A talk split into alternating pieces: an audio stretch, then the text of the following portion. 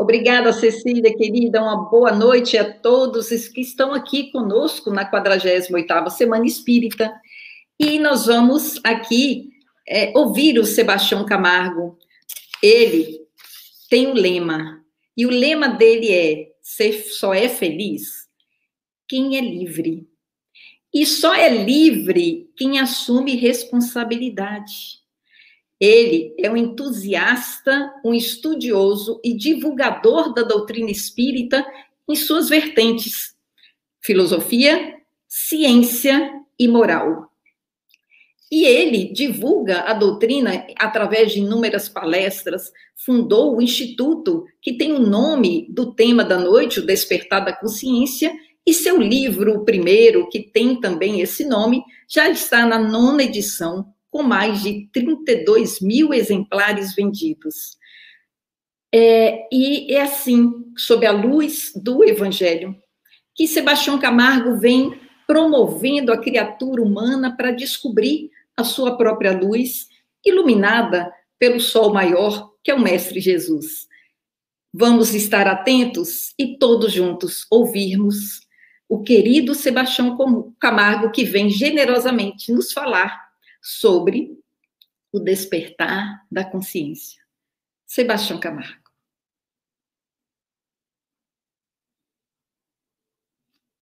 É uma alegria imensa estar com vocês neste momento divino, nessa escola de luz, neste ambiente de paz, neste lar de esperanças, para falarmos do Evangelho do Cristo em espírito verdadeiro. Hoje o tema é o despertar da consciência. Mas o tema geral da nossa semana espírita, bem-aventurados mansos, porque eles herdarão a terra. E a nossa proposta, em particular, além do nosso lema, só é feliz quem é livre, só é livre quem assume responsabilidade, é uma pauta bastante ousada, porque eu desejo ser a cada dia mais pacífico, mais sereno, mais saudável e mais feliz. Para isto, exercitando a honestidade para comigo mesmo, para com a minha consciência, com a vida e com as leis. A humildade reconhecendo quão grande é a minha ignorância a sinceridade de propósito, porque por ser a cada um conforme as suas obras, não transferindo a outrem aquilo que nos cabe realizar. E por fim, fidelidade na aplicação dos conhecimentos e dos recursos a nós disponibilizados.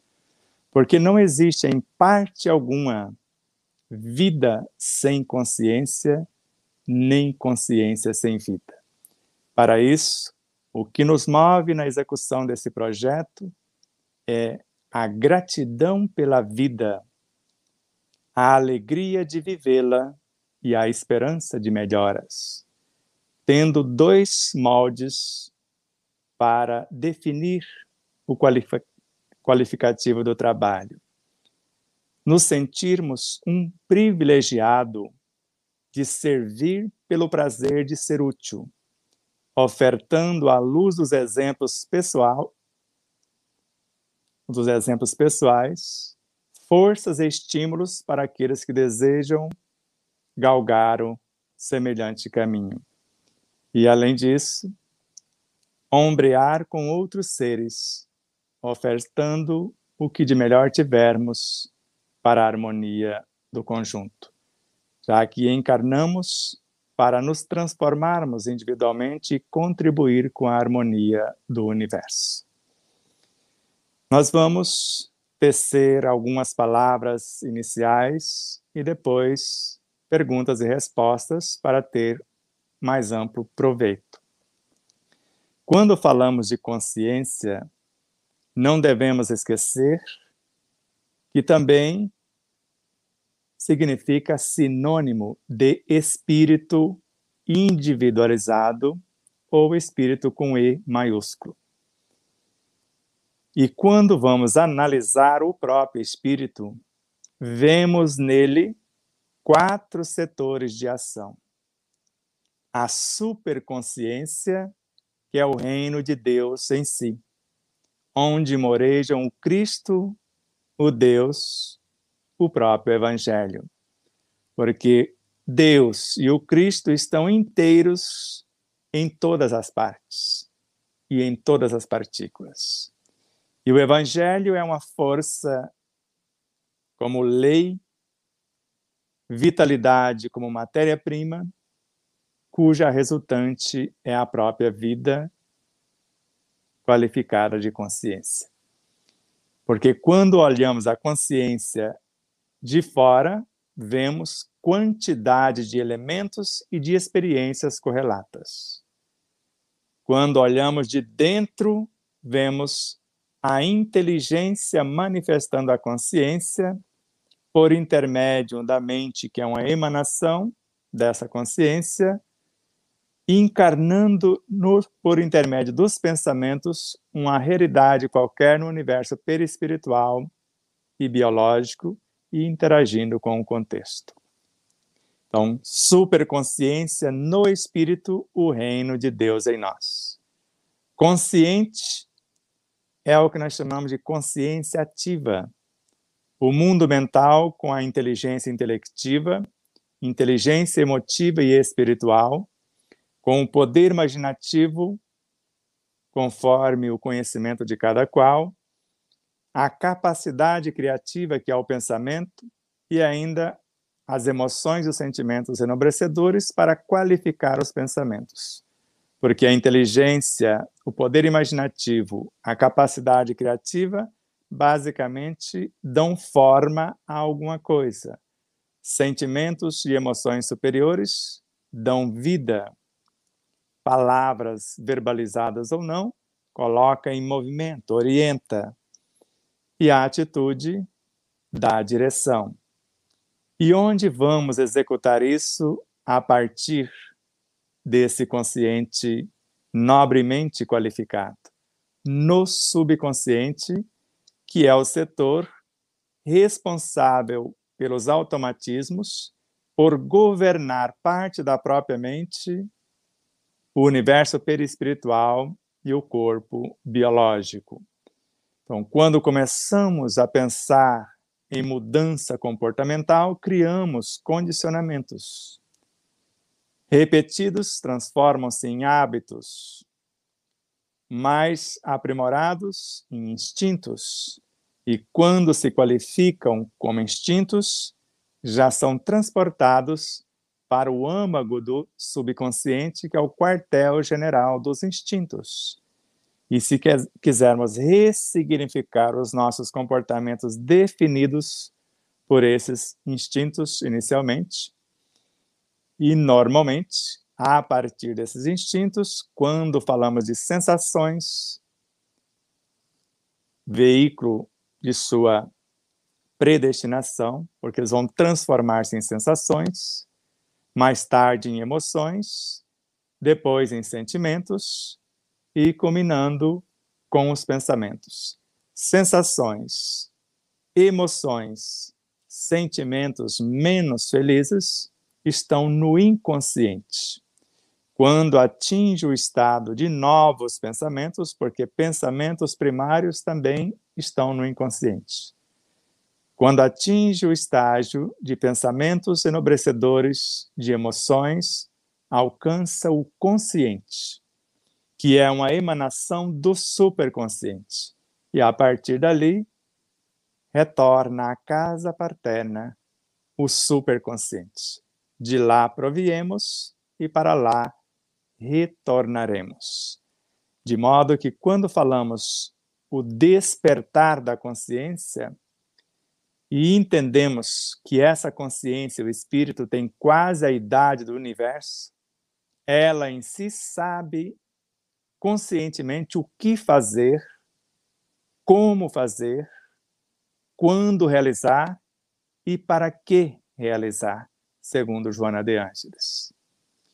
De modo que, se o espírito, esse eu total, sabe o que fazer, como fazer e quando realizar, qual a nossa dificuldade? já que não passamos de uma diminuta fração desse espírito, segundo Leon Denis, em O Problema do Ser, do Destino e da Dor. E vários outros luminares também assim definem. Joana de Ângeles narra que há apenas um ponto de autoconsciência pura, que é o que chamamos de alma, assim como Miramês, o espírito, além de ser um todo unificado, é a mínima parte que está encarnada para governar o da, o império da materna, matéria. E a essa mínima parte ele chama de alma. Então, a natureza cria vários corpos para que o recado do espírito seja dado e o trabalho na alma edificado. Então, quando entendemos que foi o espírito, conforme Allan Kardec, na obra A Gênese, no item 27 do capítulo 2, uma psicografia de Kinneman, por Camille Flammarion. Então, o homem, que é o que está encarnado, a personalidade, cuja alma é o centro consciencial dessa personalidade, o homem é um pequeno mundo. O diretor é o espírito. O princípio dirigido é o corpo. O corpo representa para o espírito a sua criação, da qual ele, o espírito, seria Deus. De modo que, se um de nós pensarmos, Deus o sabe. Se a menor partícula do corpo se mover, o espírito sabe, conforme essa lição catalogada por Kardec. De modo que o corpo biológico, conforme o que consta no artigo do mês de fevereiro da Revista Espírita de 1864, ele se renova na totalidade do seu energismo em dois meses, segundo Kardec. Ou, conforme Camille Flammarion, na obra A Morte e o seu Mistério, volume 1, em alguns dias. E em certas situações, basta-nos a mentalização para criarmos um órgão novo. Mas eu só posso mentalizar conforme o meu conhecimento. Como eu posso imaginar alguma coisa se eu desconheço tal realidade? Por isso, o conhecimento nos desperta para essas realidades. E a vivência desse conhecimento nos liberta, porque nós vamos passar a ser o autor do nosso destino. A atitude do hoje, bem qualificada, bem coordenada, bem arquitetada, reformula o ontem e constrói o amanhã. Nós podemos comparar a alma encarnada com uma semente que veio de uma laranja de um pé de laranjeira repleto de frutos.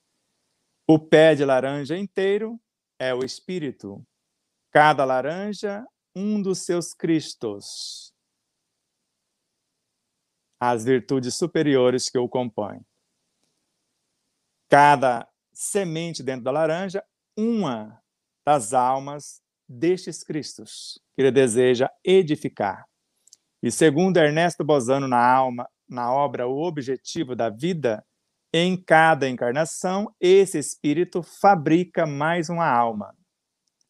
A semelhança de uma semente que, lançado na terra, precisa morrer na forma para renascer em plenitude como vegetal, ela precisa interagir com a terra, incorporando os seus nutrientes, com a água, fazendo a mesma coisa, com o ar e com a luz.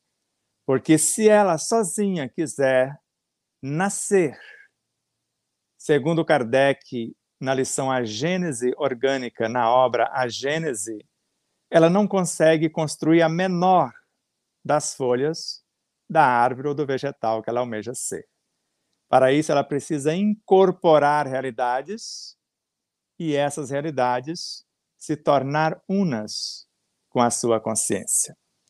É mais ou menos assim, conforme Camille Flammarion na obra Narrações do Infinito, quando o autor começa a contar-nos algo que nos encanta sobremaneira. Almas de vegetais, almas de animais, almas de homens são seres chegados a um grau de personalidade, de autoridade suficiente para dobrar à sua ordem, dominar e reger debaixo de sua direção as demais forças não personalizadoras e esparsas no seio da natureza. A mônada humana, por exemplo, superior à mônada do sal, à mônada do carbono, a do oxigênio, as absorve e as incorpora na sua obra. A alma humana, em nosso corpo terrestre, sobre a terra, rege sem disso se aperceber todo um mundo de almas elementares, formando as partes constitutivas de seu corpo. A matéria é substância sólida, não é substância sólida e espaçosa. É um complexo de centros de forças.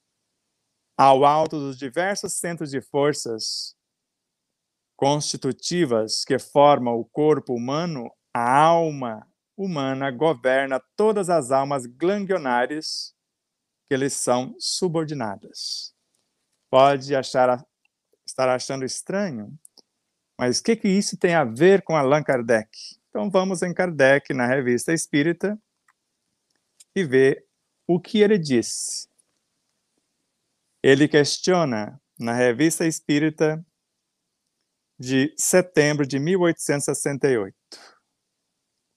Os habitantes da Terra trabalham, trabalham pelo seu adiantamento moral?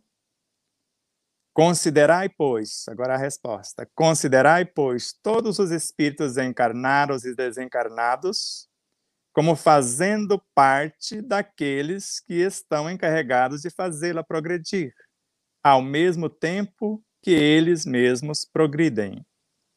É a coletividade de todas as almas, todas as todas essas inteligências, é a coletividade de todas essas inteligências encarnadas e desencarnadas, nela compreendido o delegado superior, que constitui propriamente falando a alma da Terra, da qual cada um de vós faz parte. Encarnados e desencarnados são as abelhas que trabalham na edificação do favo sob a direção do espírito-chefe. Ele é a cabeça, os outros são os braços. Paulo de Tarso já dizia-nos: somos células do corpo do Cristo. Somos membros uns dos outros. De modo que, se somos células do corpo do Cristo e membros uns dos outros, foi ele que disse-nos: sois deuses farão coisas maiores do que agora faço. Assim como espíritos, temos em nós os nossos pequenos Cristos, porque ao Cristo Jesus, que é uma fração do Senhor Supremo do planeta Terra. Não pense que Jesus é o Cristo que construiu o planeta Terra, é uma fração do, conforme o maior teólogo do último século que eu conheço, Carlos Torres Pastorino, em Sabedoria do Evangelho. De modo que, segundo Emmanuel, José Herculano Pires, Francisco Cano Xavier, a partir da obra Caminho da Luz, depois uma entrevista dada à LBV já em 1954, Caminho da Luz nos anos 30, e depois em 1972 na obra a Era do Espírito com José Herculano Pires. Assim, por mais respeito que temos ao Cristo como governador supremo do planeta Terra, ele não é o governador do sistema solar. Então, para cada orbe tem um outro Cristo, e para o sistema solar, um Cristo que os acolhe nele, como se eles fossem sistemas do seu corpo. E o Cristo que governa o sistema solar não é o que governa uma constelação, na qual um Cristo mais amplo e mais experiente acolhe todos os sistemas solares. E esta constelação menor, gerenciada por uma maior, na maior, segundo Emmanuel, tem um outro Cristo, que não é o da menor. E o Cristo da galáxia, que acolhe as constelações maiores, não é o destas. O Cristo das nebulosas menores não é o da galáxia, é o que gerou a galáxia. E o da nebulosa menor não é o da nebulosa maior. E nós sabemos que a história não tem fim. De modo que quando falamos o despertar da consciência, é quando a alma toma consciência do que está sob sua responsabilidade, o corpo biológico, o corpo perispiritual, o universo subconsciente e o consciente, que está sob sua responsabilidade direta. E usa devidamente a sua inteligência, o seu poder imaginativo, a sua capacidade criativa, que é o pensamento, as suas virtudes como qualificadoras dos pensamentos, as palavras como orientadoras dos pensamentos, das ideias, e as atitudes como se fossem horticultores, agricultores que vão cultivar as sementes lançadas no solo fértil dos veículos de expressão da própria alma. Assim, quando tomamos consciência disso, com Joana de Ângeles, na obra Desperte e Seja Feliz, no capítulo O Médico Interno, ficamos sabendo que no corpo tem uma farmacopeia com recursos inesgotáveis, inestancáveis, e um médico interno no corpo às ordens da mente.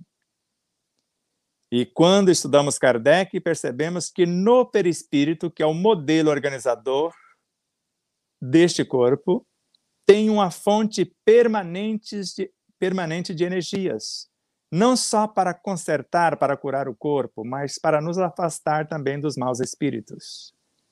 E com André Luiz, na mente, temos uma fonte inesgotável e inestancável das próprias energias queira ou não, cada alma possui no próprio pensamento a fonte inesgotável das próprias energias. A informação anterior, evolução em dois mundos, depois mecanismo da mediunidade. E quando ficamos sabendo com Joana de Ângeles que a mente é uma emanação do espírito e o espírito é a soma de todas as nossas vivências com quase a idade do universo, sabendo o que fazer, como fazer e quando realizar, o que é que nos falta? Porque temos medo de uma pandemia que foi criada por nós mesmos, segundo Joana de Ângeles na obra Vidas Vazias. Sim, isso mesmo. Vírus, vibriões menores ou ultravírus, bactérias, vermes, micróbios, segundo Louis Pasteur, Claude Bernard, não são eles que, que causam as doenças. São as ambiências que os acolhem e, às vezes, querem expulsá-los. Tanto que estamos vendo nessa pandemia, conforme depoimento de vários médicos, não é o vírus que está tirando a vida de ninguém, não tirou de nenhuma pessoa até agora. É a própria pessoa com um mecanismo de autopunição, com várias comorbidades, com um sistema imunológico em desalinho, é que reage contra a presença desse ilustre visitante, que também é um filho de Deus, e o corpo inflama. E a inflamação é que mata e não o vírus. Conforme depoimento e orientação do doutor Alessandro Loyola, que vai estar conosco na próxima quinta-feira, às 20 e 30 horas, ele narra: o vírus é semelhante a alguém que te empurrou da janela. A força da gravidade que vai te levar até o chão e perder a vida, esta é a inflamação. Então, ele te jogou da janela. Agora, se você tem um paraquedas, que é o seu sistema imunológico em dia, em harmonia, pela boa e nobre alimentação, não pensando que alimento é só o que se come, é também o que se lê, o que se ouve, com quem nós conversamos, os ambientes que frequentamos, ou seja, tudo que entra em nossa psiquismo. Então, se eu tenho um bom paraquedas, eu vou cair de pé no chão e o vírus vai ficar lá de onde ele me empurrou. Que o máximo que ele faz comigo é isso. E sabendo dessa realidade, eles são meus parceiros, porque eles, os ultravírus, as bactérias, micróbios e vermes, formam e sustentam 90% da massa do meu corpo. Mas o sustentáculo é para o corpo inteiro. A massa do corpo, 90% são desses elementos pequeninos. Somente 10% são formados de células humanas. E esses 10% contam até agora 100 trilhões de células. Mas na maçonaria já sabíamos na encarnação passada que não é 100 trilhões, é 200 quintilhões de células somente no corpo biológico, sem falar do corpo perispiritual, que também é constituído de células de energia. Diante desse patrimônio todo, o despertar da consciência é tomar consciência disso e assumir o comando. Sou eu que escolho pensar, porque o pensamento é um ser. Pensamento, quando eu começo a orar, quando o meu desejo alcança os patamares superiores da minha mente, mergulha no reino de Deus em mim e de lá carreia sentimentos superiores, quando esses sentimentos chegam na mente, é o que chamamos de pensamentos. De modo que do nosso universo parte a nossa oração, o desejo de mudança, já que a oração é a filha primeira da fé. E do reino interior para cá pode vir entidades, forças vivas, leis ou diretrizes como a caridade, a esperança, a docilidade, todas as virtudes que são filhas da fé também. Então, quando temos noção disso, não temos medo. Sabemos que o uso de uma máscara numa pandemia não serve para nada. Em algumas situações, somente para a higiene, para que nós não é, sujamos alguém se estivermos resfriado com os pedigotos que vamos espirrar. Porque a máscara do médico, que é a mais potente, filtra até 300 bilionésimos de milímetro o vírus que está atormentando os desavisados que não conhecem essas realidades, tem 100 bilionésimos de milímetro. Ou seja, essa máscara não segura de forma alguma. E ele já está dentro, porque, segundo Leon Denis, tudo que está fora está dentro. E os mais terríveis inimigos estão dentro de nós. São vários autores que dizem a mesma coisa. Dedicamos um capítulo do livro atual e dentro desse capítulo um item em especial para falar que esses adversários estão dentro, de fora, se encontrar o interior em harmonia, ninguém consegue entrar. Porque um pensamento bem arquitetado, segundo Kardec, conforme obras póstumas e o Evangelho segundo o Espiritismo, em parte, retrata a realidade, nós colocamos ou entramos em conexão com todas as nossas vivências, com todos os seres dentro de um mundo e com todos os seres em todos os mundos. E Kardec nos desafia a calcular a força de um pensamento bem pensado. E segundo Miramês, ele é mais potente do que a soma de todas as colas e o traçado de todos os cimentos. E Emmanuel narra que a mente tem mais poder de criar enfermidades do que todos os vírus e bactérias conhecidos. E completo eu os desconhecidos também. De modo que o despertar da consciência é quando, pelo conhecimento, eu desperto para essa realidade. Agora, a libertação da consciência é quando eu vivencio, na prática, esses conhecimentos. Para isso, Emmanuel, na obra Servidores do Além, no Além, nos encoraja. Quando 1%, a centésima parte do cristianismo de nossos lábios, conseguir transformar-se em nossos atos de cada dia, a terra inteira será plenamente libertada de todo o mal. E Joana de Ângeles, na obra Plenitude, quando um ser erguer-se para Deus em oração, ergue consigo a humanidade inteira. Ou quando alguém intenciona resolver somente o seu quadrado, o seu problema. Quando a criatura serve pelo prazer de ser útil, conforme fonte viva de Emmanuel. Quando a criatura serve pelo prazer de ser útil, ela progride sempre em todos os sentidos e encontra em si mesma os recursos para a solução de todos os problemas. E em Mateus, versículo 35 do capítulo 9, pregando o evangelho do reino e curando todas as enfermidades. Bem-aventurados os mansos, porque eles herdarão a terra. Mahatma Gandhi, antes violento, lendo apenas as bem-aventuranças, as doze linhas do quinto capítulo do Evangelho de Mateus, as doze primeiras linhas, os doze primeiros versículos. Com essas bem-aventuranças, ele mudou a sua vida interior, repaginou, ressignificou o seu consciente, o seu subconsciente, iluminou o seu inconsciente e expandiu o seu superconsciente. E tornou-se pacífico e pacificador de mais de 800 milhões de indianos e paquistaneses, libertando-os do jugo dos ingleses. E você? O que é que está esperando? Uma vacina para te salvar? As que estão vindo aí não pretendem fazer isso com você. Elas pretendem alterar o seu DNA para que você morra daqui a pouco de câncer, de tuberculose, de qualquer outra coisa, mas não tem intenção nenhuma de curar, curá-lo. Tem intenção de ganhar dinheiros aquele, aqueles que estão fazendo.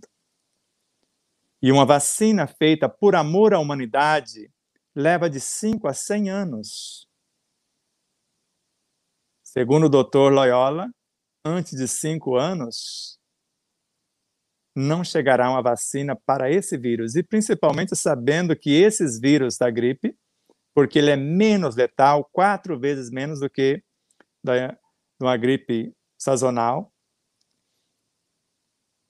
Quando descobrirem, ele já houve, já houve mutação, dificilmente vacina para a gripe resolve alguma coisa. Agora, o equilíbrio da vitamina D, segundo o Dr. Jonas, Dr. Cícero Coimbra, Jonas Moura e Teresina, Dr. Cícero Coimbra e vários outros, se eu tiver acima de 35 UI, 35 mil unidades de vitamina C em meu organismo, se tiver 50, 60, que o meu está basicamente com 60 e pode chegar a mais, 80 ou mais, eu estou imune a todos esses vírus, a todas essas aparentes perturbações. E se tiver ainda a parte do zinco em dia, a vitamina K2 e vários outros elementos correlacionados, isso são as melhores vacinas. Temos casais de amigos que, sabendo disso, nunca vacinaram seus filhos. Só que ninguém sabe disso e não vou denunciá-los de maneira alguma. Para o futuro, sim, e até casal de médicos que nunca vacinaram seus filhos, sabendo dessa realidade. E os seus filhos são mais fortes do que os que recebem a vacina. Não somos contra coisa alguma. Somos a favor de uma medicina humanizada, de médicos que não se vendem, que, por amor à humanidade, por amor aos pacientes, por amor a si mesmos, fazem o que a sua consciência desperta lhe determinar, conforme as diretrizes da boa nova do Cristo em espírito verdadeiro. Esse código de ética e moral que nos recomenda fazer a outrem somente o que gostaria que nos fosse feito. Porque o verdadeiro homem de bem é aquele que pratica a lei de justiça, amor e caridade em sua maior pureza. Ele interroga sua consciência sobre seus próprios atos para ver se não violou essa lei. Se não fez o mal, se fez todo o bem que podia. Se não negligenciou voluntariamente nenhuma ocasião de ser útil. Se ninguém tem o que queixar-se dele. Se fez a outrem tudo o que gostaria que ele fizesse. Vou parar por aqui para não perturbá-lo com muita informação. A quem agradecemos profundamente, aos internautas, aos telespectadores, a todos que de alguma forma, direta ou indireta, estão conectados conosco nesta e em outras dimensões.